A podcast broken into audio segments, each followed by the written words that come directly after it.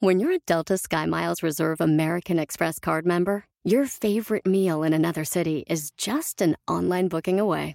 Así que conocerás dónde se consigue el mejor pan dulce to have with your morning cafecito en LA. Where's the best pupusería in the Bay? Y dónde encontrar la salsa verde más rica en San Antonio. Because you're the travel foodie. The Delta SkyMiles Reserve American Express card. If you travel, you know. Learn more at go.amex slash you know reserve. Reese's peanut butter cups are the greatest, but let me play devil's advocate here. Let's see. So, no, that's a good thing. Uh, that's definitely not a problem.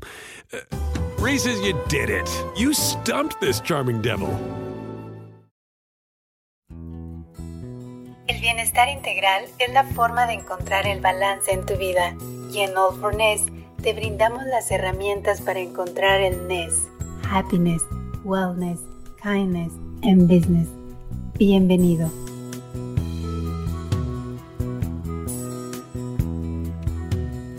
¿Qué tal? Buenas tardes. Eh, bienvenidos a todos a All for Ness en privado. Como ustedes ya saben, cada viernes estamos conectándonos con gente famosa, con celebridades del mundo del entretenimiento, del deporte. Y el día de hoy, por supuesto, que vamos a platicar con una gran persona que, bueno, nos contará un poquito más acerca de estos cuatro pilares que en All for siempre tratamos, que son mindfulness o espiritualidad, business, negocio o bienestar ocupacional, el wellness, que es el bienestar también, por supuesto, y el happiness, que es la felicidad.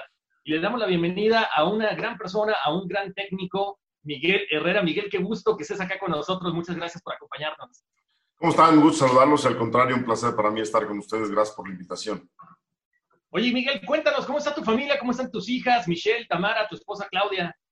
Pues bien, bien, afortunadamente todos bien. Aquí siguiendo las indicaciones de, de sanidad, en casa, tranquilos, tranquilos, un poquito desesperados ya, pero bueno, pues conscientes de que tenemos que estar guardados, de que tenemos que estar eh, haciendo las cosas bien y que para poder estar en un futuro no muy lejano, ya con, conviviendo con toda nuestra gente y regresando al trabajo y todas las circunstancias que, que conlleven a tener otra vez una vida normal. Claro, oye, que, te quería preguntar, ahorita con esto de la cuarentena y demás, ¿dónde está, dónde está tu nieto? ¿Dónde está Oscar Miguel? ¿Está con tu, con tu hija? ¿Está, ¿Está ahí con ustedes o dónde? No, está en su casa, está en su casa, es el único lugar donde vamos. Ellos vienen y nosotros vamos, salimos de mi casa directos a casa de mi hija, o ella viene de su casa directos para acá, entonces convivimos con el, con el nieto, con mi hija y con mi yerno, vamos de repente unos días aquí eh, jugando en, en, el jardín, eh, se queda a dormir con nosotros, pasa, pasamos días agradables, de repente pues va a su casa, los visitamos, eh, son los días que de repente nos toca salir, pero así, en el confinamiento, pues tratando de divertirnos nosotros, ¿no? Porque desafortunadamente, pues no, no, no estamos para salir, no está la situación para estar eh, saliendo a ningún otro lado, ¿no? Oye, Miguel, te quiero agradecer una vez más porque siempre eh, que he comunicado contigo, se nos echan la mano. La última platicamos, estábamos, estaba lanzando yo un programa en ESPN Deportes acá en Nueva York, fuiste el padrino, y mira, después de cuatro años, vamos acá, tu nieto está enorme, y ya es americista de West Colorado, ¿no? Sí, ya, ya está, va al estadio y le fascina y obviamente va a echar porras, la verdad que bien, contentos de lo que nos ha ido pasando durante este tiempo, este proceso y por supuesto con el crecimiento ya del nieto va para cinco años, ya a finales de julio cumple cinco años, estamos muy contentos. Oye Miguel, estaba viendo tu, el fondo de tu entrevista, me encanta ese background, siempre estás bien vestido, se ve que gastas una buena lana en tu ropa, ¿no? Pues no, la verdad es que voy y elijo trajes que me gustan, eh, de repente algunos me los mando a hacer, otros ahí eh, en algunas tiendas que me meto y los veo y me gustan, pues los compramos, pero sí me gusta salir bien vestido a la cancha, por lo menos para hacer primero hay que parecer, ¿no? no, no, muy cierto, porque aparte normalmente vemos al, director técnico que, le pueden dar a escoger, ¿no? Entre el pants, obviamente de la institución, o el traje, y siempre te vemos muy, muy, muy bien vestido, muy Petrín, dijeran. Sí, sí, la verdad es que siempre elegí eh, salir de traje porque, reitero, me parece que de pants solamente es un día a día en el entrenamiento, en el, en el confinamiento, en la situación de estar viendo a los muchachos constantemente entrenando, pants o shorts, pero me parece que para el día del partido, como siempre es, yo siempre lo he dicho, es el día de la fiesta, es el día de, de estar bien y tratamos de salir lo mejor posible. Me encanta todo lo que significa tu carrera, todo lo que significa ese, esa persona como, como un ser aguerrido, siempre luchón. pero aparte te has convertido en una imagen. O sea, eres Miguel Herrera el Super Saiyajin. ¿Qué onda con este meme? Pues fue después de, quedar campeones en el 2013, donde solamente pues, los festejos dieron la vuelta al mundo.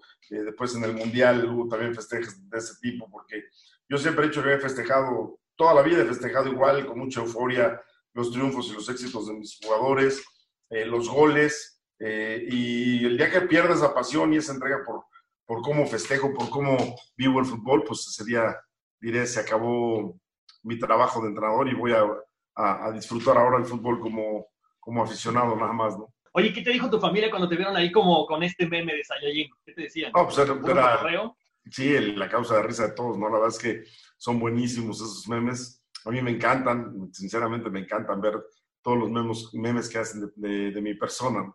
Aparte, siempre te hemos visto muy auténtico, muy transparente, eh, como decías, como jugador, como técnico ahora, siempre te vemos muy apasionado y eso yo creo que es muy importante. Ahora, eh, cuéntame una cosa, algo que a mí me gusta mucho es que siempre ha sido esa, transparencia y desde chavito siempre ha sido muy humilde, ¿no? Nunca ha habido ego por parte de Miguel Herrera. No, trato, trato de estar bien ubicado. Eh, afortunadamente, se me va la onda. De repente, muy pocas veces, pues me, me ayuda mi familia, eh, gente que tengo amiga, a mi amigo, mis amigos están muy pegados a mí a decirme, a ver, no, no, no, por ahí no es y ubicarnos nuevamente, ¿no? Pero creo que tenemos muy claro de dónde venimos, quiénes somos, qué somos en el día de hoy y qué vamos a hacer el día de mañana. Y eso es lo que nos ayuda a tener los pies bien en la tierra y no perder el piso y no saber que, que la, fama es, la fama es muy, muy efímera, que es poco existente y que por supuesto lo que mejor podemos dejar es eh, la sencillez, el trabajo y la determinación por la que hicimos las cosas. Algo que, que, también estaba leyendo y, que me encanta es que siempre fuiste un niño feliz, siempre con un balón, siempre con una familia muy bonita, siempre dado de tu mamá y de tu abuela. Sí, sí, la verdad es que siempre he dicho que fueron dos eh, mujeres que me ayudaron, nos ayudaron a salir adelante. Después vino el segundo matrimonio de mamá, eh, tiempo después, donde tengo dos hermanas más. Eh, vino la persona que significó como mi padre, que ya se adelantó en el camino también y al que, cual quise muchísimo, Eduardo. Y bueno, pues así hemos salido adelante, con esfuerzo, con determinación. Aprendí la gran determinación y el esfuerzo de dos mujeres que nos llevaron a, a salir adelante eh, y bueno, pues, la exigencia de ellas para poder ser alguien en la vida, ¿no? Claro. Oye, oye eh, Miguel, digo, normalmente te lo pregunto, tengo algunos amigos que son chef y que dicen que las mejores recetas se las han dado o su mamá o su abuela. ¿Tú eras de los niños que se metía a la cocina ahí con su mamá y con su abuela o no? Pues mira, no mucho, la verdad es que no mucho. Últimamente me he metido más a la cocina en esta cuarentena. He estado, eh, soy como digo, el pinche de mi hija porque me trae de arriba y para abajo y tráeme esto y vamos a hacer este este, esta comida y vamos a hacer esto, vamos a hacer otro. Eh, siempre me encantó la receta de mi abuela, mi abuela cocinaba espectacularmente bien. Que mi madre no quiere decir que no lo haga bien, pero la que cocinaba en casa era mi abuela. Eh, hoy aquí en, la casa de ustedes, la que cocina es mi mujer, eh, o la gente que nos ayuda en el servicio. Y ahora mi hija, ¿no? Que estamos llevamos ya dos meses aquí metidos y reitero, nos metemos a hacer todo tipo de, de recetas que nos ocurren y ahí me trae, pues tú tráeme esto y tráeme lo otro. Entonces yo digo, bueno, yo voy a ser el chef o voy a ser el pinche. Y termino siendo el pinche, ¿verdad? Nada, muy bien. Oye, por cierto, la otra vez estaba viendo un video, tremendos cortes que te aventaste en una carnita asada ahí, ¿eh? Sí, la verdad es que eh, me, ha dado por de repente ayudar a toda la gente que me ha tratado muy bien en, mi carrera. Yo me, me, gusta ir a comer a restaurantes y hay gente que me trata muy bien. Hay gente a la cual siempre le he pedido carne.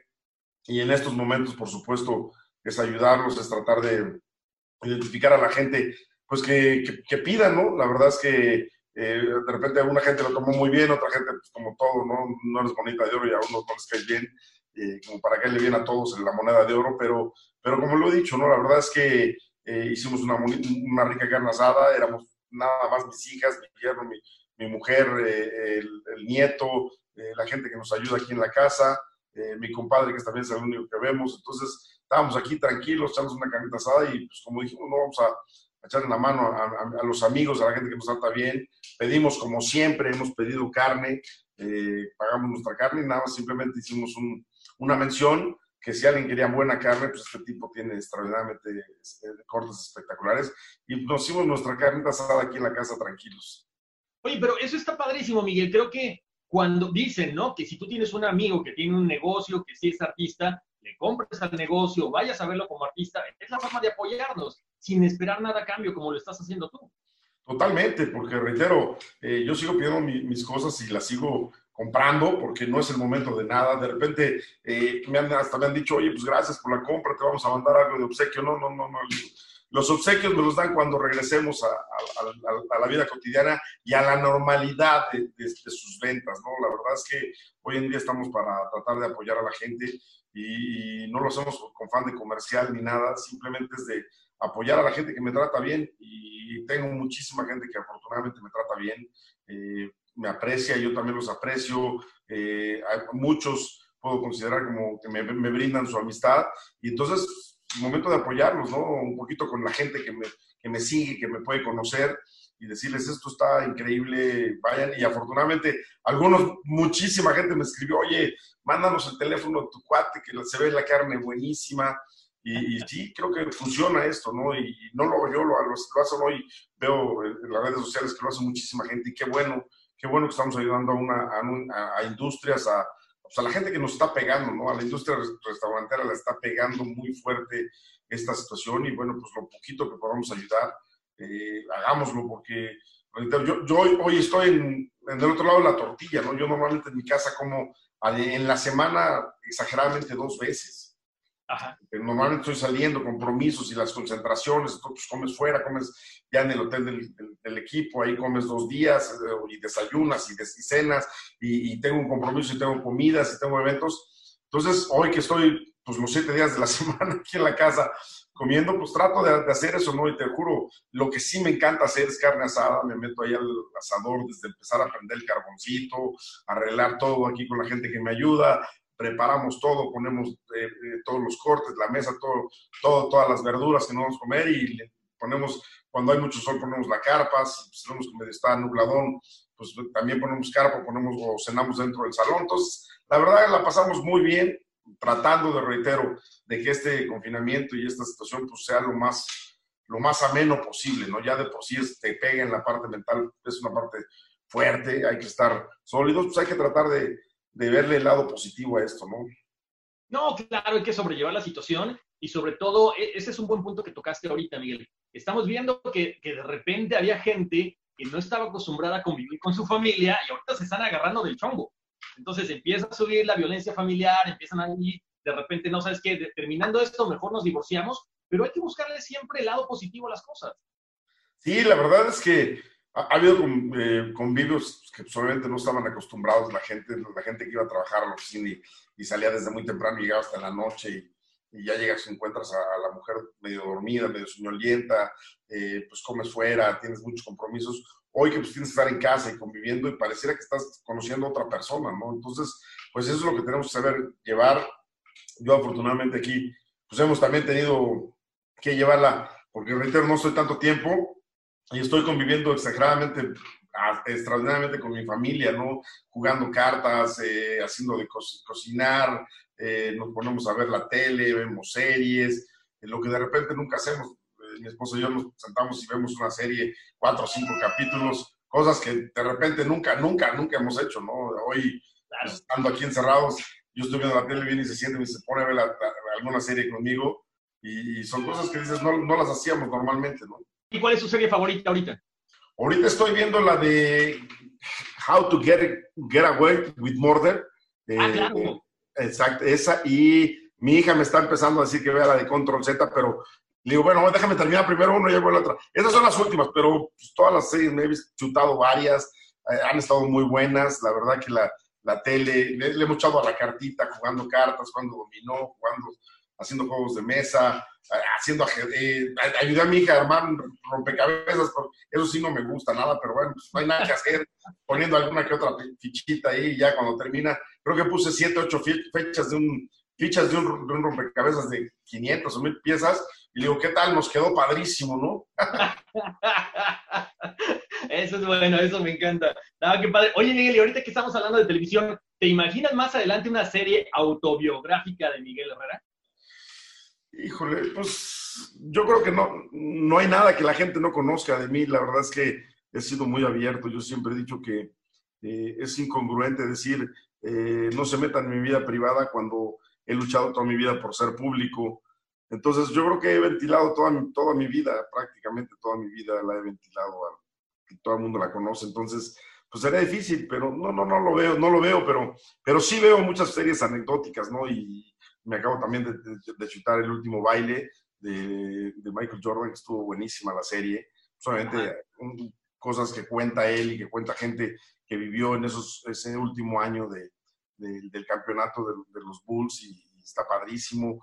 Eh, de repente me estuve chutando la serie de José José y son, son 75, 77 capítulos y en el 55 lo corté, la verdad, porque dije, es un tipo al, que admiro mucho cómo cantaba, espectacular, una voz impresionante, sabiendo todos los traspiés que tuvo en su vida. Pero después que ves la serie, ves todas las cosas que le pasaron y que le volvieron a pasar porque se equivocaba. Yo dije, ¿cómo puede ser tantas tonterías una persona? Dije, no, la corté, dije, no, no, no, voy a dejar de oír a José José, que me encanta oír sus canciones, por, porque decía, yo no puede ser que sea que lo hagan tan tonto tantas veces. Pero bueno, son parte, de, son parte de la anécdota que él contó y que fue su vida y que desafortunadamente le tocó malos, malos momentos, ¿no? Eh, y son series que pues, te, gusta verlas porque, reitero, me gusta el cantante, me gusta cómo era José José y, terminas de, de, ver una serie así, eh, ves series, hay miniseries de 8 o 10 capítulos de, casos de la vida real, muy buenos, inconcebible que salga una serie cortita de un tipo que violaba niñas y eh, personas. Eh, buenísima, son ocho capítulos que te tienen los ocho, te los echas en un día, ¿no? Entonces, la verdad que han sido, han sido momentos donde pues, te ayudan a, a, ver cosas, reflexionar, de repente te agarras un libro en la noche, te pones a leer. Eh, yo, soy, yo soy muy desvelado, normalmente me estoy durmiendo 3, 3 4 de la mañana y me levanto eh, pues cuando estoy entrando a las 8, 8 y media de la mañana, eh, ahorita que estoy en confinamiento, esta semana que, que, dimos descanso a los muchachos, pues, entre comillas, que dejamos de hacer el ejercicio diario que veníamos haciendo a las 10 y media, les dimos esta semana para que descansaran, pues de repente me levanto a las 9 y media, 10 de la mañana, y digo, bueno, pues ahora sí que no hay nada que hacer, ¿no? Te, levantas y te desocupas. claro, no creo que llegues tan tarde a la sala, ¿no? Oye, Miguel, ahorita que tocabas el punto de, Michael Jordan, de esta, de esta película o esta serie, es interesante porque muchas veces no conocemos el mundo del deporte detrás de todo esto, ¿no? Sale esta serie y de repente hasta sus mismos compañeros empiezan a hablar de que ciertas cosas no son ciertas, no es Pippen, Horace Grant, y de repente empieza la controversia. Totalmente, la verdad es que uno no conoce más que admira a la estrella, al, al, jugador diferente, al que es un fuera de serie como Jordan, y no conoce su día a día, no, no sabe cómo es.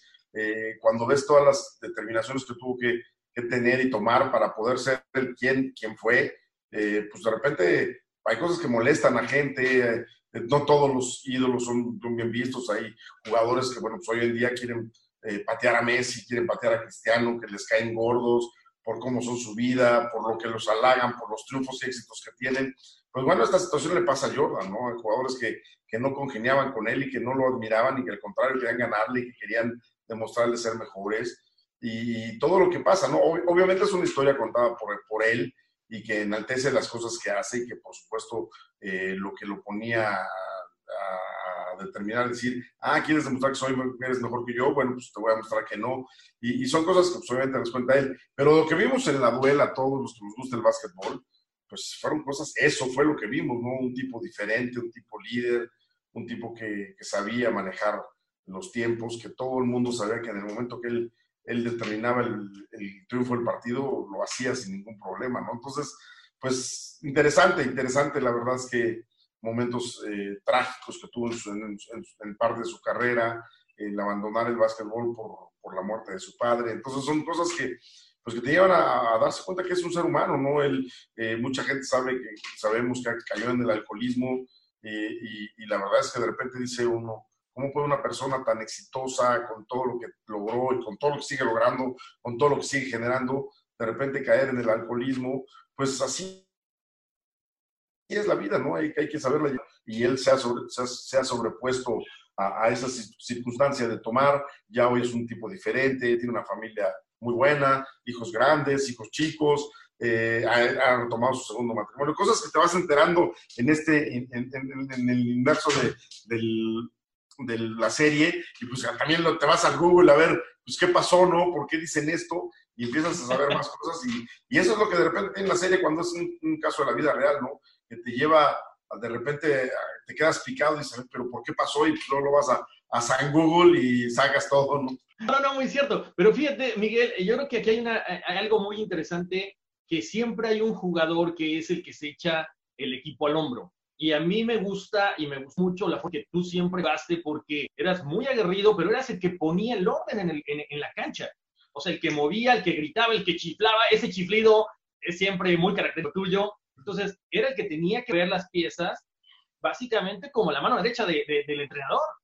Sí, bueno, pues hay que, hay que, siempre tratar de tomar eh, decisiones. Uno trata de buscar líderes, líderes en el grupo que transmitan lo que tú quieres y que están más cerca de sus compañeros, ¿no? Y siempre se encuentran muchos líderes que bueno, pero a lo mejor siempre hay uno que, es el que lleva la voz cantante y eso es lo importante, que, transmita justo lo que tú quieres, lo que tú necesitas, que le dé seguridad al equipo y eso es lo que transmitía Michael Jordan, ¿no? Ese liderazgo y que sabían que de repente cuando tenían que recargarse en alguien todos, era, pues, vas, ¿no? Jordan, ¿no? Porque vemos la escena cuando le dice a Steve Kerr, le dice, estate listo porque todos vienen encima de mí, porque sabía todo el mundo que la pelota iba a Jordan.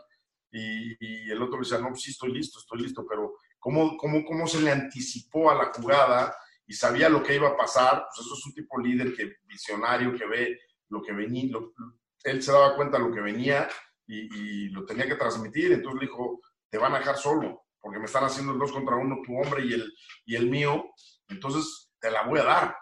Y Steve Kerr, pues obviamente dijo, pues aquí venga y la metió y se convirtió en una canasta simbólica, que al final de cuenta quién la mete, Steve Kerr, y todo el mundo dice, pues la metió Steve Kerr, pero fue una canasta, pues obviamente Jordan le dijo, tú la vas a meter, ¿no? Pensando en que pues a mí me van a marcar, a mí me van a tener encimado gente y saben que lo voy a hacer y voy a tirar más presionado, pues tú te vas a quedar libre y la vas a hacer. Entonces, son cosas que que te da a ver, por lo menos cuando lo analizas todo, decir, bueno, ese es el tipo de jugadores que quieres en tu cancha, ¿no? Que analicen y que dentro de la cancha también resuelvan momentos, ¿no? De que no nada más el técnico tenga que estar pendiente de todo eso y ese es el realmente líder al que el técnico le recarga circunstancias que puede tomar decisiones. Exactamente, no, pero yo creo que tienes mucha razón, todo es, todo es en la mente, la mentalidad ganadora que uno debe de tener y, yo veo eso que siempre tuviste, ¿no? El hecho de, de estar estudiando y de pronto decir, no, ¿sabes qué? O sea, yo quiero fútbol, porque nosotros siempre crecimos con una pelota, ¿no? En el campo de tierra, en la cancha, este, en la cancha de fútbol de, pasto, lo que sea. Pero tú desde los 20 años dijiste, o sea, esta es mi carrera, y tan es así que sabía lo que querías, que bueno, ve nada más esta trayectoria donde, donde estás platicando todos tus logros, donde estás platicando de, de, ser entrenador de la selección mexicana. Eso es un líder nato, porque siempre lo fuiste, ¿no? Sí, la verdad es que pues, nos vamos forjando, ¿no? Desde chavitos con lo que, lo que vamos teniendo en la vida. Eh, reitero, a mí crecí de, niño con dos mujeres y tengo cuatro hermanas y somos dos hermanos. Entonces, pues empieza a tomar el, rol de, de, la figura de hombre en casa y el rol de, de, tener carácter y de forjarte, porque no nací en cuna de oro, eh, pues somos de barrio y había que, pues afuera, de repente darse trancazos, ¿no? Y decir, aquí estamos, ¿no? O sea, porque en nuestra, en nuestra época el bullying era, era muy bueno, ¿no? No, no, no, estaba, no estaba en una situación como la de ahora que de repente hay chavitos que toman decisiones equivocadas. Allí había que salir adelante con carácter, ¿no? Y demostrar el, temple, ¿no? Y más cuando estabas en el barrio. Entonces, pues vas forjando tu carácter y ahí vas forjando liderazgo, vas mostrando personalidad, que después en la vida afortunadamente me ha tocado mostrar, eh, tener carácter, tener personalidad, eh, a veces tengo que encauzar mucho mejor mi, mi, carácter porque me equivoco, pero bueno, es más fácil eh, calmarlo y tratarlo de encauzar que de no tenerlo y, y, hubiera crecido siendo sumiso, ¿no? A lo mejor estoy seguro que no sería lo que soy el día de hoy, ¿no? Claro, porque, porque sabes que a eso iba. O sea, has agarrado equipos y los has hecho grandes. Estuviste, agarraste el Atlante, agarraste a los Cholos, agarraste al Monterrey, obviamente al América, es el, caso más eh, de más éxito, pero siempre que agarras un equipo, lo conviertes en ganador, transformas su mentalidad. ¿Cómo le haces para que esta gente, para que estos jugadores entiendan lo que tú quieres, lo que tú necesitas? Trabajo, trabajo y convencimiento, ¿no? Porque siempre he dicho que trabajo antes de éxito solamente en el diccionario existe. Entonces hay que trabajar, hay que apostar a, tu idea y convencer a los muchachos, ¿no? Que no que no estén con dudas, ¿no? De lo que tú haces, de lo que tú trabajas y tienes que ser congruente entre lo que dices y en lo que trabajas. Porque si hablas muy bonito pero no trabajas, el jugador no termina creyéndote. Pero si trabajas bien y hablas otras cosas, por ahí también el jugador dice, pues hasta él tiene dudas de lo que está haciendo, ¿no? Y te termina no creyéndote. Entonces, si eres congruente con lo que dices y con lo que trabajas, es más rápido porque el jugador te, esté convencido en que tienes claras tus ideas y, que lo que haces y lo que piensas es lo mejor. Entonces, en eso me, dedico a hablar con ellos, a trabajar en la cancha, a demostrarles que, que si hacemos las cosas que, pensamos en lo que les platico y lo de lo que trabajamos en cancha, seguramente tendremos, eh, estaremos más cerca de conseguir el éxito, ¿no? Y como tú lo dices, afortunadamente de los equipos que me ha tocado estar, eh, he podido convencer a los muchachos de hacer las cosas lo mejor posible y se nos ha conseguido eh, dar buenos resultados en donde nos paramos, ¿no? No, claro, yo creo que aparte, digo, eso hablando de, la, de, lo que es la Liga MX, porque aparte la, la selección nacional tenía un sello contigo muy característico, me encantaba. Muchas gracias, pues lo mismo, trabajar, eh, hablamos con la gente que estaba en Europa, eh, que los trajimos, fuimos muy congruentes con lo que les dijimos, entraron en una competencia, una dinámica de competencia, como les dije, pues en este lugar, por más que estén en Europa y estén en México, nadie tiene su, su puesto seguro, ni yo, y pues ni el técnico, porque ya vieron que vengo, vengo siendo el cuarto técnico para este proceso, y, y si no trabajamos de la mano y si no somos eh, entregados y determinados, pues terminaremos fracasando todos, porque al final de cuentas el fracaso no es de, un técnico, de unos jugadores o de un jugador eh, o de la directiva, es de México y en, ese, eh, del equipo mexicano, y en ese equipo mexicano pues, lo conjuntamos nosotros y lo, y lo determinamos nosotros. Entonces creo que los muchachos también se conectaron bien y hicieron un mundial bastante aceptable. No, no digo buenísimo porque eh, no, logramos el objetivo que era por lo menos llegar a, a pasar ese quinto partido que todo el mundo quiere, quiere y nosotros tenemos en la cabeza tratar de jugar siete juegos en un mundial y nos quedamos cortos, ¿no? Desafortunadamente. Bueno, pero pues son circunstancias de la vida, pero, pero eso a final de cuentas va forjando, ¿no? Va forjando tu carácter, va, va forjando tu carrera. Y aparte son las circunstancias de la vida, Miguel, porque, o sea, tú siendo jugador bien chavo, 23 años, de repente, por circunstancias, tomas un curso de dirección técnica, antes de retirarte ya estabas como auxiliar, o sea, como que todo fue así presentándose para que estuvieras hasta, hasta o sea, en este momento, ¿no? De tu vida. Sí, sí, sí, el, curso de técnico fue muy chistoso.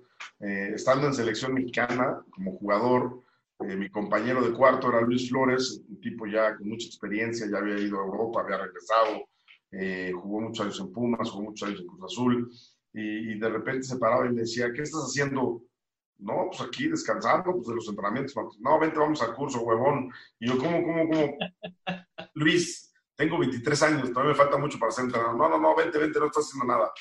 Y, siempre he dicho, agradecerle a Luis que me, me empujó a, a, tomar el curso, que después tuve que revalidarlo, pero bueno, pues ya fue a revalidar algunas materias porque pues yo tenía mi curso de, de, de, de técnico. En ese entonces el curso técnico duraba seis meses, hoy dura dos años eh, fue muy corto porque empezaba todo este proceso de fuerzas básicas, de entrenadores, de cursos de, entrenadores, empezaban a sacar el curso para poder tener entrenadores de fuerzas básicas y empezó a crecer y empezó a, profesionalizarse más el curso. Entonces, cuando yo tuve mi curso y que regresé, pues a ver, pues que tú, a ver, tu curso, sí, fue muy corto, bueno, pues eh, empiezas a trabajar unas horas extras, eh, revalidando tu curso y nos das unas pláticas de lo que haces en la cancha y, así, así fue con, conforme en, en, un congreso de, de, de, entrenadores que se hacía al final del, de los cursos de técnicos en Cancún, pues me llevaron dos veces a, a, a, dar pláticas y a dar clases y por supuesto exponer mis, mis teorías porque yo ya me había hecho entrenador y, y afortunadamente, bueno, pues hoy mi curso es, eh, está completo, estoy registrado en FIFA, bueno, pues estoy registrado en FIFA, si no, no hubiera de aquí un mundial. Y, estoy con un, pues una idea de, por, supuesto, poder dirigir en otro lado, si se puede, no es mi ilusión, ¿no? Es lo que te iba a preguntar, eh, ¿dónde te ves más adelante? ¿Te gusta la MLS? ¿Te gusta Europa? ¿Dónde te ves? Pues mira, yo sinceramente tengo dos ilusiones muy marcadas, ¿no? Dos caminos muy parejos, muy, muy parecidos, en una carrera parejera de, como de, de caballos, ¿no? eh, mi ilusión de, poder demostrar que puedo dirigir en cualquier otro lado. Por supuesto, Europa es el top. Eh, pero también me ilusiona poder ser el técnico de toda la historia del América, el Ferguson del América, el Tuca Ferretti de los Tigres en el América. La verdad es que eh, hoy, hoy estoy muy cerca de, renovar mi contrato con el club. Ahí vamos. Yo creo que ya la próxima semana quedaremos eh, amarrados, estamos muy contentos, ellos están contentos con mi trabajo, yo estoy muy contento con, lo que me ha dado esta institución. Y bueno, pues también esa es una ilusión de poder decir que me pues te quedas, te vas a quedar pues, toda tu vida en América. Bueno, sería algo para mí indescriptible, ¿no? Te das una estabilidad, tranquilidad. Y mucha gente puede decir, no, es que de repente los técnicos y los jugadores mexicanos no salen de la zona de confort y quieren ir a Europa. Claro que quiero ir a Europa, pero yo no puedo decir, ah, pues agarro mis maletas, me voy a Europa mañana y voy a llegar allá y voy a decir, a ver, aquí está este equipo, pues ya no eres el técnico, ahora voy a dirigir yo, quítate. Pues no, tienen que venir a buscar y te tienen que abrir las puertas. Yo no, no nos han tocado la puerta, la realidad, no nos han tocado la puerta eh, realmente, como para decir, bueno, pues hay un proyecto importante, vámonos, ¿no? Y tengo la, el apoyo incondicional de, de, la directiva y del dueño del equipo. Si sale un proyecto interesante que no pasa por lo económico, no, ah, es que quieren cobrar mucho, no, no, no que pase un proyecto donde la deportivo me, me, me llene con esta parte deportiva, estoy seguro que puedo demostrar lo que puedo hacer y por supuesto ir creciendo para que después mi, remuneración sea al parejo de lo que das en la cancha, ¿no? Como es el día de hoy. Entonces, esas son las dos ilusiones, te reitero la que se dé, pues a mí me encantaría si mañana visitas en América toda la vida, pues estoy feliz, estoy en el mejor equipo de México para mí y seguiré pensando que mientras den los resultados, pues toda la gente también estará contenta, ¿no? Claro, no, pero además es que, Miguel, esa es la idea, tener un sueño, perseguir ese sueño, como decía en su momento Hugo Sánchez, él se imaginaba y, levantaba la mano para dirigir el Real Madrid. Chicharito decía, imaginemos cosas chingonas. O sea, ¿por qué no pensar en algo grande? ¿Por qué siempre tener esa limitante? Y esa parte me encanta de que siempre estés creciendo, de que siempre estés buscando, pero sobre todo poniéndole el ejemplo a los demás. Yo, no estoy muy de acuerdo con la frase de, de Javier Hernández Chicharo, eh, yo muchas veces cambio mi idea, ¿no? No me imagino, las trato de hacer, trato de buscar hacerlas, ¿no? por supuesto que me imagino muchas cosas que pueden ser importantes, pero lo más importante para mí es aterrizarlas todas, ¿no? O sea, te digo, hoy tengo dos, ilusiones y tengo la posibilidad de aterrizar cualquiera de las dos, ¿no? Primero, por supuesto, está mi, mi posibilidad en América seguir muchos años, porque estoy aquí, pero si el día de mañana me vienen a buscar, también tengo ya la, platicada la ilusión de poder trascender e ir a otro lado, ¿no? Entonces, no me imagino eh, nada más, no me quedo en imaginar cosas chingonas, sino trato de hacer las cosas que sean chingonas para que pueda yo decir, pues hice las cosas buenas, ¿no? Hice, conseguí mis objetivos, mis metas, realicé gran parte de mis, de mis, de mis logros han sido porque realicé mis metas y, y conseguí que mis sueños se hicieran realidad. Entonces, pues hay que tratar de lucharlos. No nada más yo, ¿no? Yo oigo de repente a muchos coaches que hablan muy bonito y, tiran cosas muy padres y, los oyes a ver, es padre, ¿no?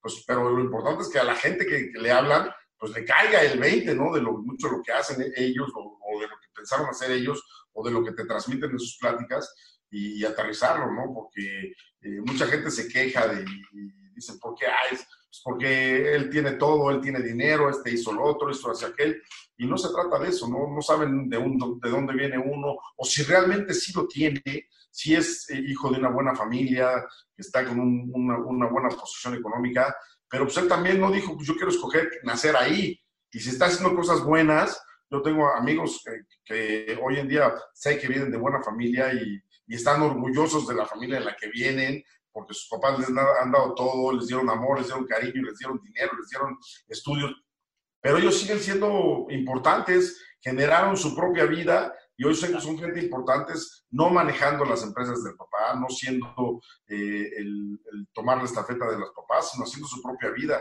Y eso creo que también tiene mucha validez. Entonces, pues dependiendo de cómo te caigan las cosas, ¿no? Para hacer las cosas chingonas hay que hacerlas bien. Yo sin duda alguna admiro mucho lo que hace Javier Hernández, el Chicharo, porque viene de una familia futbolística, eh, su papá fue un tipo exitoso en el fútbol, y él hizo su propia historia. Y hay muchos que dicen es que el nombre del papá le va a pesar. Pues Javier Hernández también se llamaba el papá y hoy en día es más grande el nombre del hijo que del papá. Y mira que el papá te juro, a mí me tocó de compañero, eh, ya en mi, en, inicio, si él en, en sus retiros fue seleccionado mexicano, también hizo goles, fue un jugador importante en México, eh, con mucho carismático, muy carismático, entonces eh, hizo su carrera, ¿no? Y cuando todos hablan del Chicharro Hernández, hoy todos venden el Chicharito, pero ¿por qué le dicen Chicharito? Porque al final de cuentas el papá era el Chicharo, ¿no? Entonces, eh, eso es lo importante, ¿no? Tratar de decir, sí, yo estoy orgulloso de lo que hizo mi papá, del legado que me da mi mamá, del, nombre que tiene de la empresa, del dinero que tiene mi mamá, pero hoy yo quiero lo mío, ¿no? Y otro de ellos es Memo Cantú, que hoy es presidente del, de, de, de Juárez y que es un empresario muy bueno en México y que también viene de una familia bien acomodada, su papá tiene sus empresas, pero como él, él me lo enseñó algún día cuando fuimos chavos, yo le decía, ah, sí, tú, pues, tú porque lo tienes todo, y decía, no, el que tiene todo es mi papá, yo voy a hacer mi todo. Y, afortunadamente gozo también de su amistad, me invitó a estar presente en su, en, su examen profesional cuando se recibía de, en, en el ITAM y la verdad a todos nos orgulleció, pero por lo menos a mí me orgullece mucho decir que soy eh, parte de sus amigos, que me brinda su amistad Memo Cantú y que son de los ejemplos que me ha dejado la vida. Es decir, es un tipo que sí, sí tenía para salir adelante sentado en su, en su escritorio, pasando materias ahí, rascándose la pasa para recibir el fuego del papá y manejarlo o, tener la herencia del papá, que es muchísima y que a lo mejor no se la va a acabar, o, o sí, no lo sé, porque también es, eso es cuestión de que darle el dinero a un tonto y se desaparece así. Y afortunadamente hoy Memo, él ha hecho su vida, ha hecho su historia, ha hecho su, su carrera, tiene sus negocios, tiene su empresa, hoy es presidente de un equipo, ya fue de, de otro equipo, fue socio y dueño de un equipo. Entonces, la verdad es que eh, esos ejemplos de vida son los que a ti te dejan claro, ¿no? De dónde venimos, quiénes somos y cómo nos comportamos. Y podemos venir del, del barrio, de muy abajo, o estar eh, acostumbrado a la opulencia, pero también saber que tengo mis pies en la tierra y soy un ser humano eh, con, la, idea y con la fortaleza de tratar de triunfar. Claro, la humildad, la sencillez y sobre todo el enfoque es lo más importante. Oye, eh, Miguel, hay una anécdota con Miguel Mejía Barón donde no vas al Mundial. ¿Qué aprendes de esta situación? ¿Tú eres muy directo con tus jugadores cuando están transferibles, cuando ya no forman parte del nuevo proyecto? Yo soy el primero que se lo digo. Yo me grabé mucho lo que me pasó eh, y, también entendí la postura de Miguel porque hoy no tenemos amistad, no somos amigos ni, ni seremos amigos, eh, pero entendí que en la posición en la que estaba era de tomar decisiones y más allá de que a mí me falló en lo que me había dicho y lo que habíamos hablado y después lo cambió y no me lo comunicó, bueno, pues eso también lo aprendí. Voy a ser totalmente de frontal con la gente que dirijo, le voy a decir a la cara y cuando se lo dije a los directivos, el jugador que no entre en mis planes va a ser yo, se lo voy a ir a decir, no entras en mis planes, eh, habla con la directiva para ver lo de tu contrato, qué pasa, qué, qué, acontece, pero la decisión de que no sigas en el equipo fue tomada por mí. Entonces, eh, el día de mañana el, jugador va a decir, este hijo de su tal por cual, me sacó del equipo, pero me lo dijo a la cara. No me dijo, no me dio las vueltas, no me andó con la directiva. Yo soy así, soy frontal porque he aprendido a ser un tipo directo y decir las cosas como deben de ser para mí, para mí, reitero. Y, aprendí de la situación de Miguel también que hoy en día el técnico tiene que tomar decisiones y tienes que tomar decisiones con el estómago. No lo aprendí de él, pero sí, siempre digo, el corazón, yo sé, desde que empecé esta profesión, dije, el corazón es para mi familia.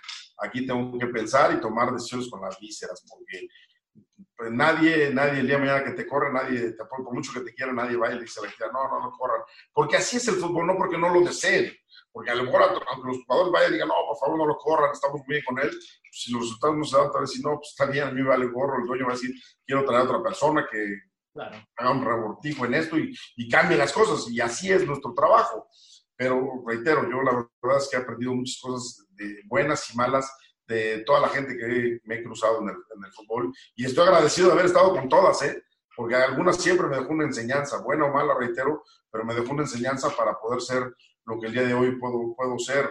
Y, a lo mejor cuando me equivoco y digo, también me di cuenta que este técnico se equivocó en esto y a mí me está pasando, pues ahí me, me trato de rectificar, ¿no?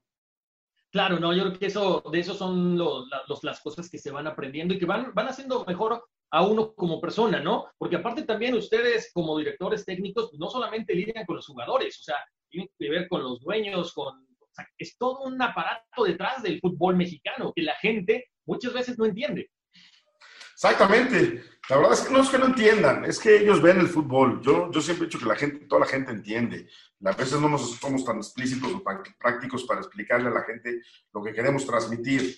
Pero además tampoco la, tiene, la, gente tiene que entender lo que nosotros pensamos o lo que nosotros organizamos. Ellos quieren ver a sus equipos ganar, ellos te exigen, ellos te ven y, hablan y dicen y te pueden insultar y te pueden eh, decir lo que ellos quieran, porque ellos exigen algo que, que está de, historia, ¿no? Eh, el triunfo, el orgullo, el quiero que mi equipo gane, eh, si haces bien las cosas, pues está bien, y si no haces bien las cosas, pues obviamente te la van a mentar y, van a pedir que tu, que, tu salida, pero así es el fútbol, o sea, yo tampoco reitero, quiero que la gente eh, darle a entender lo que está pasando, yo trato de trabajar y, las mejor, y, lo mejor que les puedo dar de explicación a la gente es que su equipo se vea bien en la cancha, tenga una idea futbolística y por supuesto gane.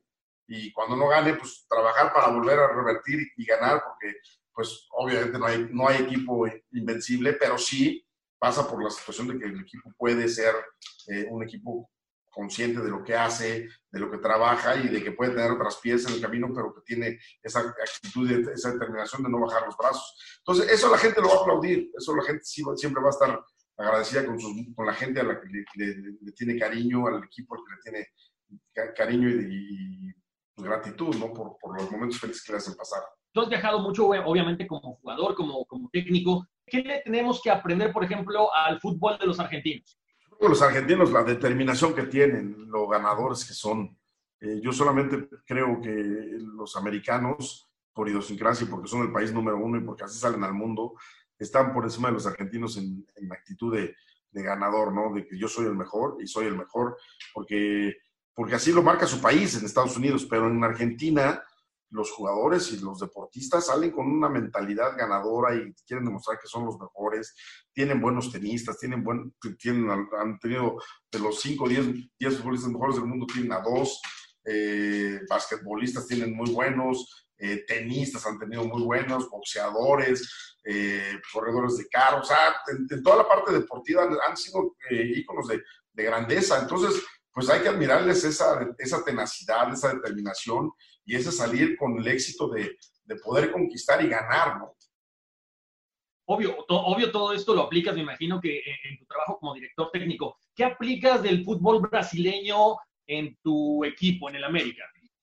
A mí, en lo personal, en lo que va de mi vida eh, futbolística, tanto jugador como técnico, yo tuve dos, dos, dos, dos momentos de ver a Brasil el Brasil de chiquito que vi que ganaba todo, que oía, oía porque todavía estaba muy chiquito, de Pelé, eh, de lo que hizo Pelé, eh, las maravillas de Brasil y todo eso, de lo que era Brasil después de Pelé, eh, un equipo con la zambiña, con la técnica, con todo el manejo de la pelota, con la calidad de jugadores, lo que había, no, nadie los igualaba. Pero me tocó ver un Brasil que cuatro mundiales no pasó nada con ellos. Y cuando en el Mundial de 82 hablaban todos del Brasil fenómeno y que iba a ser, iba a ser, iba a ser mejor que el Brasil de los 70 eh, y simplemente pasó desapercibido. O sea, fue un Brasil que hizo cosas buenas y pum, de repente llegó Italia, Chile nos echó y, todos nos quedamos como, ¿qué, qué pasó con, con, con, que íbamos a levantar la copa, no? Y Brasil, y Brasil.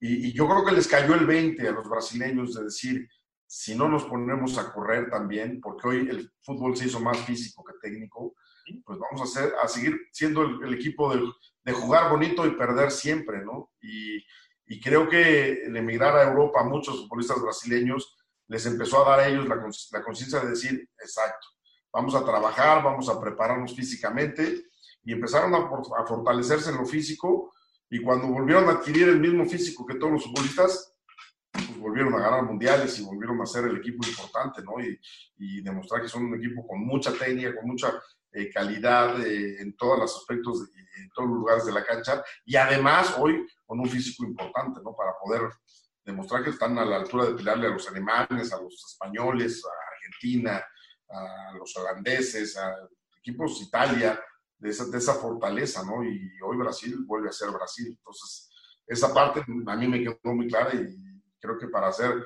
un equipo técnico, primero también ser un equipo físico, si no, no te alcanza. No, no, no, claro. Además va cambiando, como dices, ¿no? El fútbol eh, se vuelve un poco más también de, de trabajo, de gimnasio y demás. Oye, eh, Miguel, te hemos visto durante muchas facetas, antes eras más explosivo, ahora te vemos más tranquilo. Es bien complicado para ti el poder, eh, ya sabes, tomar, no sé, de pronto una emoción porque el árbitro se equivocó, porque tu jugador se equivocó, falló el gol. ¿Cómo le haces para tratar de bajarle tres rayitas a ese enojo, a esa explosividad? Pues con los ejemplos que me ha pasado la vida, ¿no? La verdad que con, con cachetadas, como decimos, que nos da la vida, pues te vas acordando de los momentos tontos, de los momentos eh, que no trascienden en tu, en tu carrera, que, que, no les da, no le debes dar importancia, ¿no? Porque son momentos que te llevan a perder muchas cosas buenas y a lo, a lo malo. Entonces, si les das la importancia, te vuelves loco y explotas como me ha pasado. Y si de repente, bueno, pues ya no pasó nada, ya esto ya, ya se fue y vamos a lo que sigue, pues obviamente lo, lo, puedes tomar en tus momentos ya de tranquilidad a ver, ¿qué me va a ayudar para reflexionar el día de mañana esta parte?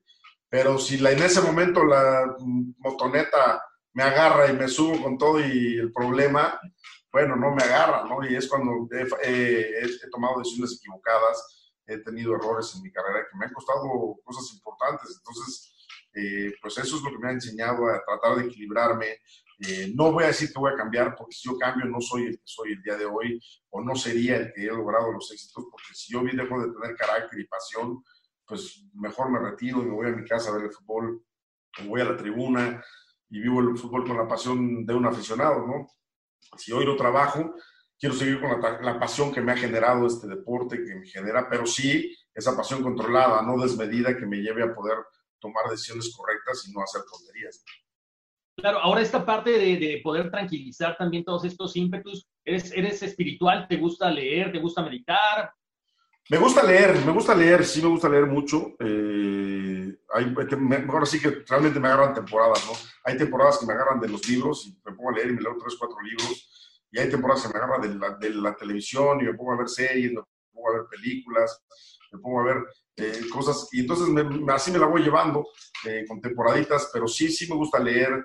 Eh, me gusta escuchar mucho a la gente que probablemente sabe mucho y que habla, que habla de, de cosas que me lleven a, a hacer conciencia. Eh, leo libros, me gustan los libros, libros de novela, me gustan libros de, de algo que, que me, me, atrape. No leo muchos libros de, de, de, fútbol, leo algunos que me han interesado, por supuesto, algunos de gente importante en mi carrera y en mi vida, por supuesto, los voy a, los voy a leer y los he leído, algunos pero de repente dicen libros de táctica, cuando empiezas a leerlo y quieres saber qué vas a aprender del libro, te encuentras con que son anécdotas y nadie te dice cómo hizo, ¿no? Me encantaría haber leído el libro, el libro de Arrigo Sacchi con, con todas las ideas que tuvo para poder, pues, darle una revolución al fútbol italiano y sacar ese, ese Milán de, decir, el mejor equipo del mundo en ese momento. Y, y, pues no, no nos dijo cómo, nada más nos decía, pues apretamos por un lado y achicamos y hablamos, pero no, pues yo quería ver, o sea, también es algo lógico, ¿no? Yo quería ver, pues, eh, hacíamos tácticamente este, nos paramos, sí, hacíamos alguna seña, trabajamos esto, y después algunos jugadores lo, lo han ido contando, lo que les decía Arrigo Saki, ¿no? Y, y, eso es de repente como aprendemos más, pero los libros de repente de fútbol no, no hablan tanto de táctica como uno quisiera. claro. Oye, y por cierto, hablando de libros, ¿no te gustaría escribir un libro? Sí, fíjate que sí me han, me han, me han buscado y creo que sí es importante dejar huella en el mundo con un libro, ¿no? Y, y, yo creo que sí, en algún momento voy a arrancar escribiendo algo. Eh, he tenido dos, tres propuestas de diferentes ideas, eh, pero sí, seguramente algo, algún, algo, algo voy a dejar porque sí me, sí me atrae mucho eso.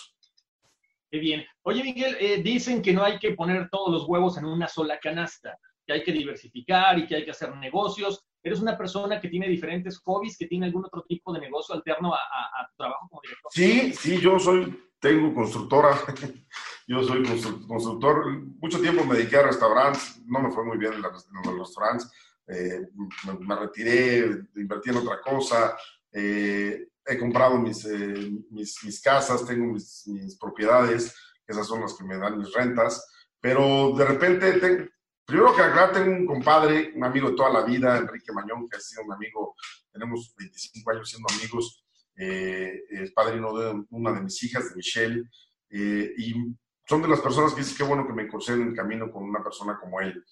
Porque además de que es mi contador, porque él es contador, eh, somos socios en, muchos, muchas cosas, me ha ayudado a, a hacer diverso mi, mi, patrimonio, ¿no? Y me dice, a ver, vamos a invertir en esto. Y entonces arrancamos de repente con una idea de comprar un terreno y notificar y bueno, vamos a venderlo.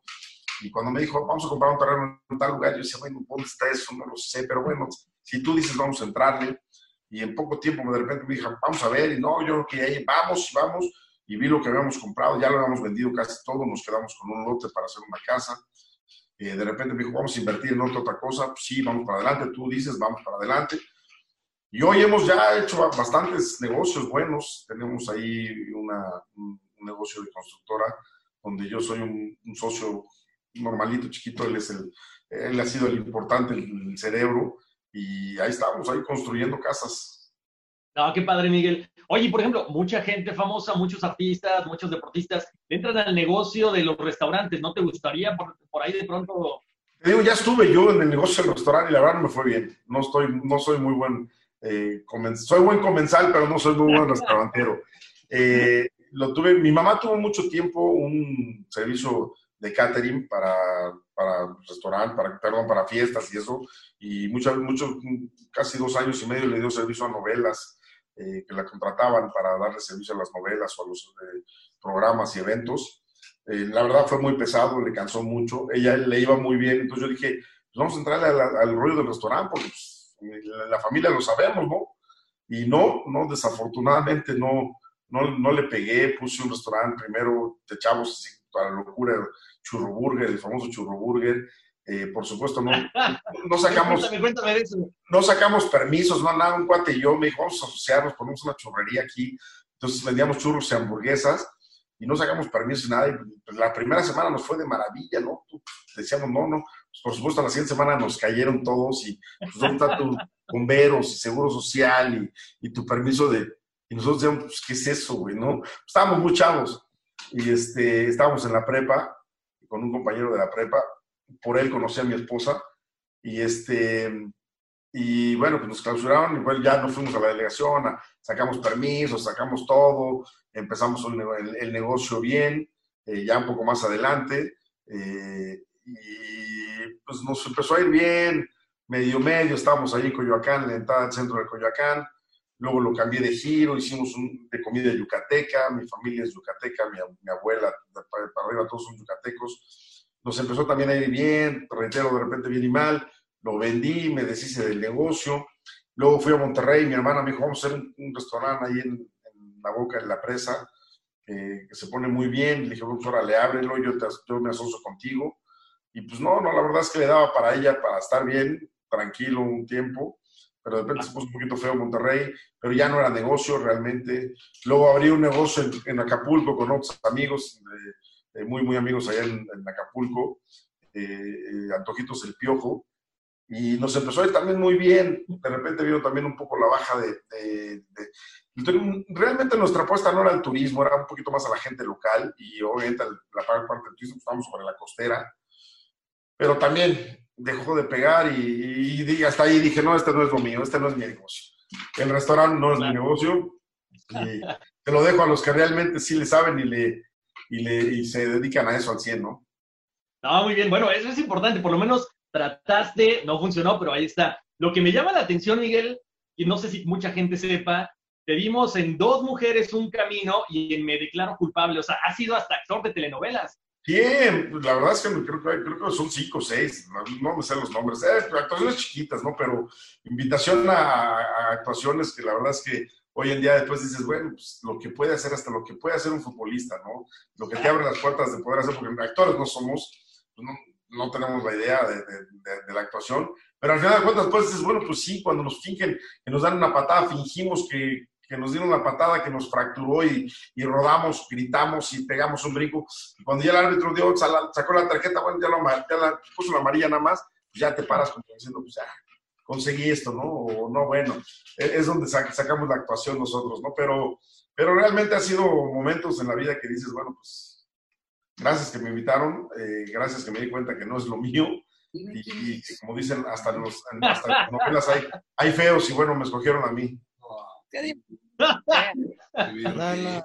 Sí, sales aquí con el piojo, no más para una foto. Ah, caray, por ahí se, se, se coló la, la, la, voz de alguien más. Oye, piojo, a mí no me gusta decirte piojo, pero lo, lo oí ahorita ya se me salió. Así me dicen todos. Yo lo sé, pero hay, hay, que tener respeto por las grandes personalidades como tú, Miguel. Oye, ahorita en la nueva actualización de FIFA 2020 vienes ahí. ¿Qué se siente aparecer en un videojuego? No, pues está padrísimo. La verdad es que yo lo veo, yo no soy de jugar, nunca fui de jugar eh, esos de, maquinitas. Eh, yo veo a, a, mi nieto y de repente me dice, abuelo, abuelo, ven, ven, ven, que te voy a sacar. Y, pone la alineación y sale la alineación de la América y pues ahí de repente me cuelo me dice, ahí estás tú, abuelo, ahí estás tú, abuelo. Y yo nada más me muero de risa, ¿no? Porque sacan muchos de los, de los berrinches, de los festejos y todo que hace uno en la banca y eso es vaciadísimo, ¿no? Cómo, cómo, han, cómo han captado todo lo que uno hace y bueno, pues lo llevan a un, a un juego virtual, ¿no? Y, se, ve muy, se ve muy chistoso, ¿no? Es algo muy, muy padre.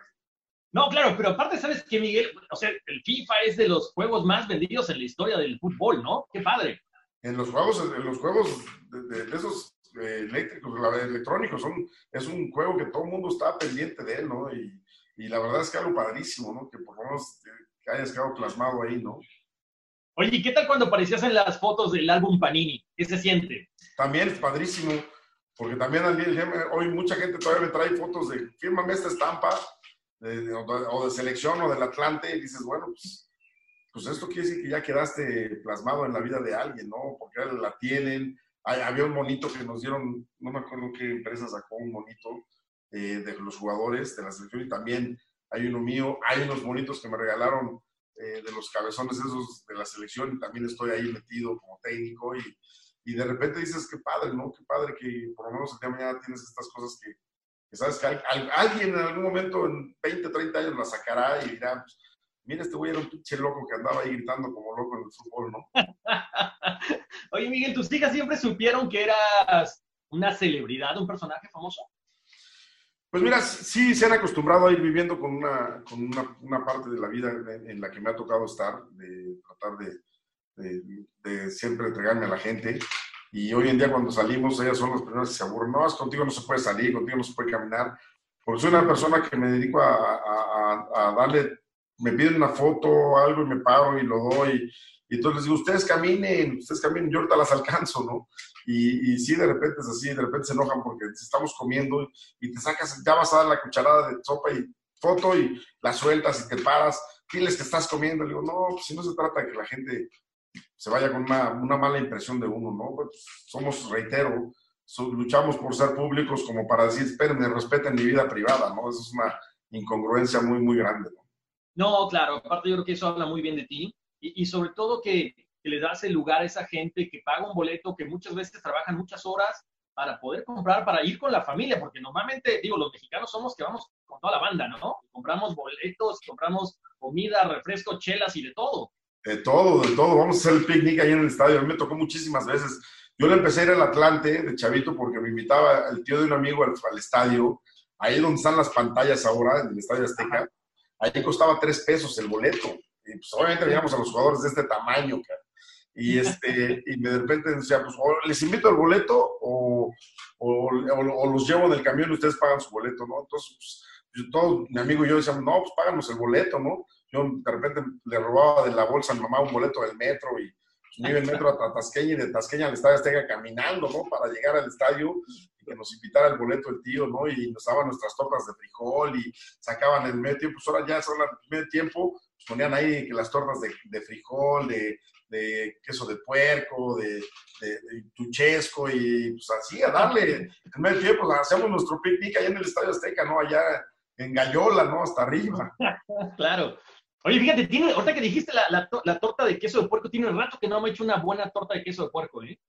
Yo la verdad es que nunca las comí, yo no, no me gustaba el queso de puerco y me comía, me comía la de frijol y era deliciosa. La verdad es que sabía a gloria, ¿no? Porque pues en medio tiempo y, y te reitero, pues el chesco, porque antes en los estadios pues, daban el chesco en el, refresco de vidrio.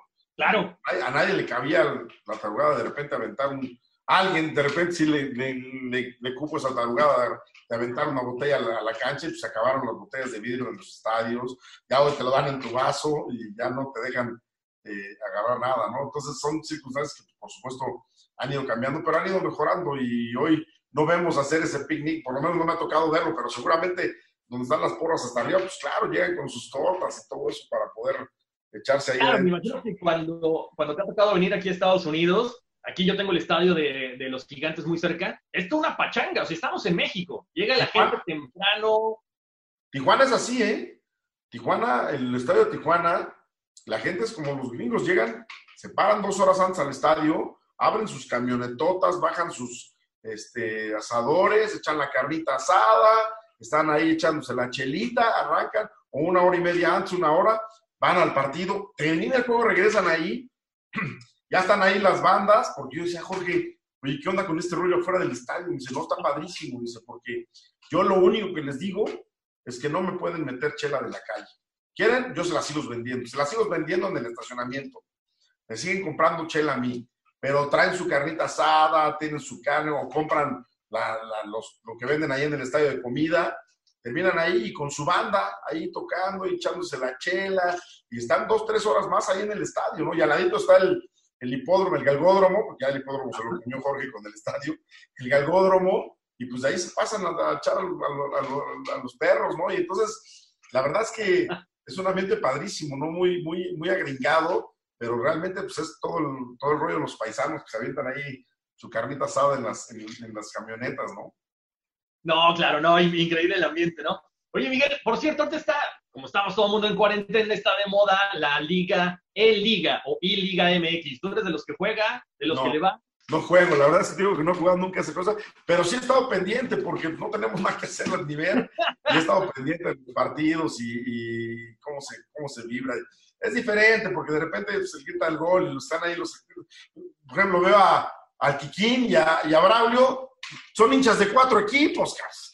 No, no se identifican con ninguno. El Kikín que Pumas, que no, que Tigres, que, que Cruz Azul y, y Braulio no, que pues, los Pumas y que Necaxa y que la América. No, no, no. y de repente lleva gente identificada con los colores, entonces me da risa eso. Pero está padre, está divertido. Yo nunca le metí a la maquinita, pero está divertido. Pero sí, de repente nos enojamos cuando pierde a alguien del equipo, todos ahí en el, en el chat del grupo. ¡Ah, qué malo! Métele más ganas y todo el rollo, ¿no? Pero, Oye, pero nadie pensó el alcance que iba a tener esto, ¿no? De repente la gente por ahí criticaba, no, pero ¿quién se va a poner a ver un torneo ahí este, eh, con videojuegos? Y es un boom. En México ha sido un boom. La verdad que en México está, pegó muy fuerte. La verdad es que está, se lo organizaron bien, lo hicieron en un momento importante y clave y se arman buenos partiditos, ¿no?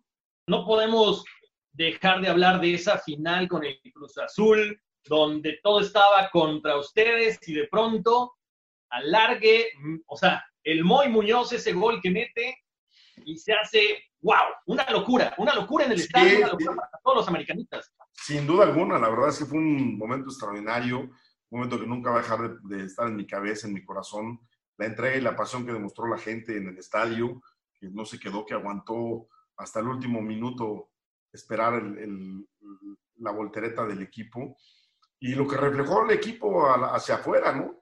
Porque cuando tú ves que un equipo va perdiendo 2-0 con un hombre menos y faltando ya 15 minutos, pues la gente se empieza a ir, eh, los mismos chavos dentro de la cancha empiezan a bajar los brazos y reflejan eso a la tribuna y la gente dice, bueno, ya, se acabó esto, ¿no?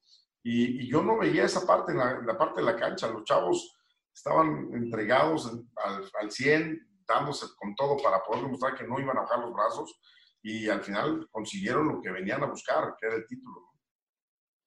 ¿Tú consideras que es uno de los momentos más importantes de tu carrera? ¿O el más sí, sin ninguna, sin ninguna, duda. Fue un parteaguas para, para dar ese brinco a, los técnicos de, calidad y, y, con logros, porque muchos pueden decir que tienes mucha calidad y que eres un técnico bueno y que trabajas bien, pero lo importante es que digan que tienes logros, ¿no? Claro. Oye, Miguel, entonces ahorita que bueno, aparentemente ya acaba el torneo, lo que viene más adelante, ¿qué, cuál, es el, eh, ¿cuál sería el sueño que le falta a Miguel Herrera por cumplir con el América?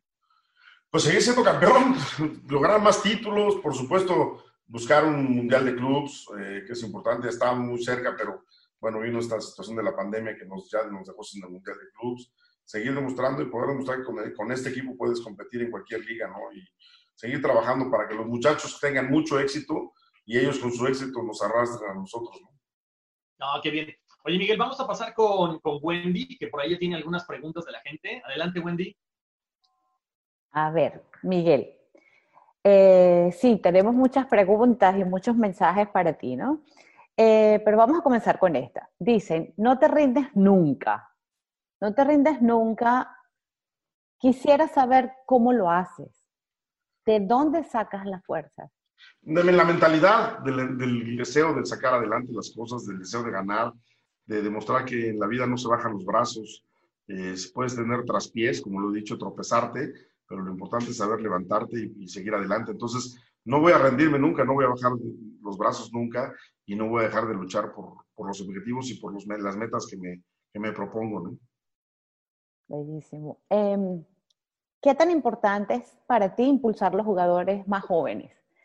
Muy, muy importante. Hoy tengo un equipo plagado de jóvenes eh, tengo un promedio de edad de 23 años, casi 8 meses. Eh, me ha tocado debutar a muchísimos jugadores que, hoy en día pueden ser jugadores importantes del fútbol y eso me da mucho gusto. Pero me, da más gusto poder decir que no nada más es debutarlos, es darles continuidad y demostrar que ellos pueden ser el día de mañana jugadores eh, importantes en el fútbol mundial. ¿no? ¿Qué mensaje le das a los niños que sueñan algún día estar en el fútbol? que estudien, Estudien mucho. Porque, ¿Y por qué digo que estudien? Porque los niños mejor preparados mentalmente en la parte eh, cultural se hacen mejores futbolistas, entienden más rápido lo que se necesita en la cancha, son más ágiles para poder tomar decisiones. Entonces, primero que estudien y por supuesto que sean dedicados a su deporte, a lo que les guste, básquetbol, fútbol, béisbol, fútbol americano, eh, atletismo, lo que les guste, sean 100% dedicados y disciplinados, que es muy importante. Perfecto. ¿Te animarías a dirigir la selección de nuevo si se diera la oportunidad? Claro que sí, para la selección siempre voy a estar listo. Hoy tenemos un gran técnico y creo que no se necesita, pero si algún día me vuelven a decir, vas a la selección, yo encantado. Genial. Ahí te haríamos muchas porras. Yo soy venezolana, pero siempre te dice muchas porras. Gracias. Eh, ¿Qué piensas de la nueva liga que está por iniciar? ¿Cuál nueva liga? ¿La nuestra? Sí. Pues una situación desafortunada para el mundo que le pegó a todo el fútbol en el mm. parte mundial y se tomaron decisiones importantes en México y ahora empieza un nuevo torneo que hay que empezar de cero y que buscar dar lo mejor de nosotros para que la gente siga, por supuesto, esperanzada de lo que es la parte social del fútbol, ¿no? Miguel, ¿cómo manejas el éxito, las críticas y el fracaso? El éxito, como lo he dicho, es efímero. El éxito es la consecuencia de hacer bien las cosas trabajando. Solamente el, trabajo está antes que el éxito en el diccionario. En el diccionario, perdón, está éxito antes que trabajo y hay que trabajar. Entonces es, la consecuencia de trabajar bien. Eh, ¿Lo demás que me dijiste, perdón? Las críticas y el fracaso. Eh, las críticas, pues de quién vienen. La verdad es que muchas de ellas trato de buscar lo mejor de cada una de ellas y tratar de sacarle provecho. Si no me sirve y si veo que es crítica por criticar, pues la desecho simplemente como, como pasa como el viento, ¿no? Y, este, los fracasos son parte del crecimiento de la persona. Eh, una persona no se, hace, no, se hace fuerte o no se hace madura con puro éxito. Tiene que tener fracasos y traspiés para poder avanzar. Entonces hay que sacarle el, el mejor provecho a un fracaso para tratar de que no llegue otra vez, ¿no? ¿Soñaste cuando empezaste a jugar el fútbol? ¿Soñaste que ibas a llegar a esta posición? Siempre soñé con ser exitoso y afortunadamente lo hemos ido logrando poco a poco. Eh, Miguel, si hay alguna situación de, manejo de crisis, es, es tu trabajo, ¿no? ¿Cómo manejas el estrés en esos momentos? ¿Rezas, meditas, ¿Cómo no, el estrés? fíjate que no, no, soy de rezar ni de meditar. Soy católico, no soy eh, así de golpes de pecho, soy católico. No soy de meditar. Yo creo que me concentro más en lo que tengo que estar pensando. Trato de ver, enfocar las cosas para ver dónde veo las cosas positivas. Eh, hoy que tengo que estar con la calma, con la calma y la determinación, estoy en mi casa, estoy tratando de buscar cómo gozar estos momentos porque reitero, llega un momento que te desespera, pero, pero bueno, eso es parte de lo que nos ha tocado vivir y ojalá el día de mañana podamos contarlo con una anécdota nada más fea, ¿no? De decir, pues, estuvimos cuatro meses encerrados en la casa por una circunstancia de, de, enfermedad y eso, pues, ojalá y nos toque aprender a, convivir y a, y a, vivirlo bien, ¿no? ¿Cómo quieres ser recordado, Miguel? ¿Cuál sería tu legado? Híjole, mira, yo creo que si dejo algo en alguna persona, que bueno, eh, me sería, para mí sería grato. Hoy o escucho a algunos jugadores decir que su modelo de idea de, ser entrenador y de juegos es la que yo que aprendieron conmigo y me, me encanta eso. Eso ya conmigo, con eso ya estoy más que suficiente. Si dejo números plasmados como hoy lo estoy dejando en el Club América, pues qué bueno, pero sobre todo quiero que digan, era un buen hombre, era un buen papá, era un buen hermano, un buen amigo, un buen abuelo, un buen hijo. Eso es lo principal, ¿no? Que me digan, era una buena persona. Después puedo, puedo, puedo ser bueno o malo en mi trabajo, le puedo gustar a, unos o no, pero si dicen que era buena persona, creo que es el mejor legado que puede dejar uno, ¿no? Porque para eso venimos al mundo, para ser buenas personas. Exactamente, qué bello. Em, ¿Qué es la felicidad para ti, Miguel? Pues lo que estoy viviendo día con día. Tengo un matrimonio de 32 años ya casi. Eh, tengo dos hijas preciosas, un nieto. Eh, hago lo que más me gusta en la vida, que es el fútbol. Eh, digo que es la profesión más bonita del mundo porque nos encanta hacerlo, desde niño lo, hacíamos y hoy nos pagan por hacerlo y nos pagan muy bien, entonces eh, estoy feliz, eso es mi felicidad, eh, he logrado cosas importantes, he logrado superarme como persona cada día, mi parte de la parte económica también he podido superarla, siempre recordando y teniendo claro lo, de dónde vengo y cómo, quién soy, y, y, afortunadamente disfruto cada momento, ¿no? Con los problemas que puede tener una relación, con los problemas que puede tener mi trabajo, con los problemas, problemas que puedo tener como ser humano, pero disfruto cada momento de mi vida. Bellísimo. Eh, Horacio, yo creo que ha sido una charla de fuerza, de ánimo, de, de liderazgo. Creo que ha sido, que, que, que ha sido súper motivadora para todos. Así es, Wendy. Muchísimas gracias, Miguel, por que, bueno, nos dejaste un mensaje de determinación, de enfoque, de disciplina y de que nuestros sueños se cumplen si los tenemos bien enfocados. Te agradecemos mucho, Miguel, por esta charla que nos, nos alargamos un poquito más. Sí, qué pena, Miguel. Corazón, muchas gracias, mucha suerte en todos los proyectos que tengas y mucha suerte en el próximo torneo. Gracias, al contrario, cuando uno está a gusto platicando, ni el tiempo se da uno de cuenta de lo que está pasando y fue una plática bastante a gusto, bastante reconfortable. Agradecido con ustedes por la invitación. Gracias por los deseos del siguiente torneo. Les mando un fuerte abrazo a ustedes dos y que sigan teniendo este tipo de programas que son bastante buenos. No, gracias a ti, Miguel. Todo un honor para nosotros que nos acompañes. Gracias. Bye. Gracias a todos los que se conectaron esta noche. Perdón, los que no nos da tiempo eh, de completar las preguntas. Isaac, Alejandro, le, queremos hacer saber a Miguel que ustedes son su fan. Eh, durante la conversación ellos querían conversar contigo, Miguel, no es posible, lamentablemente, pero, pero les mandamos un abrazo, gracias por acompañarnos y que tengan buenas noches. Nos vemos el próximo viernes. Bye bye. Bye bye. Reese's peanut butter cups are the greatest, but let me play devil's advocate here. Let's see. So, no, that's a good thing. Uh, that's definitely not a problem. Uh, Reese's, you did it. You stumped this charming devil.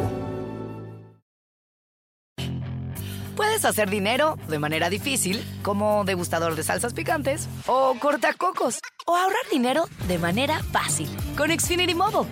Entérate cómo clientes actuales pueden obtener una línea de un límite intro gratis por un año al comprar una línea de un límite. Ve a es.xfinitymobile.com. Oferta de línea o límite gratis termina el 21 de marzo. Aplican restricciones. Xfinity Mobile requiere Xfinity Internet. Velocidades reducidas tras 20 GB de uso por línea. El límite de datos puede variar.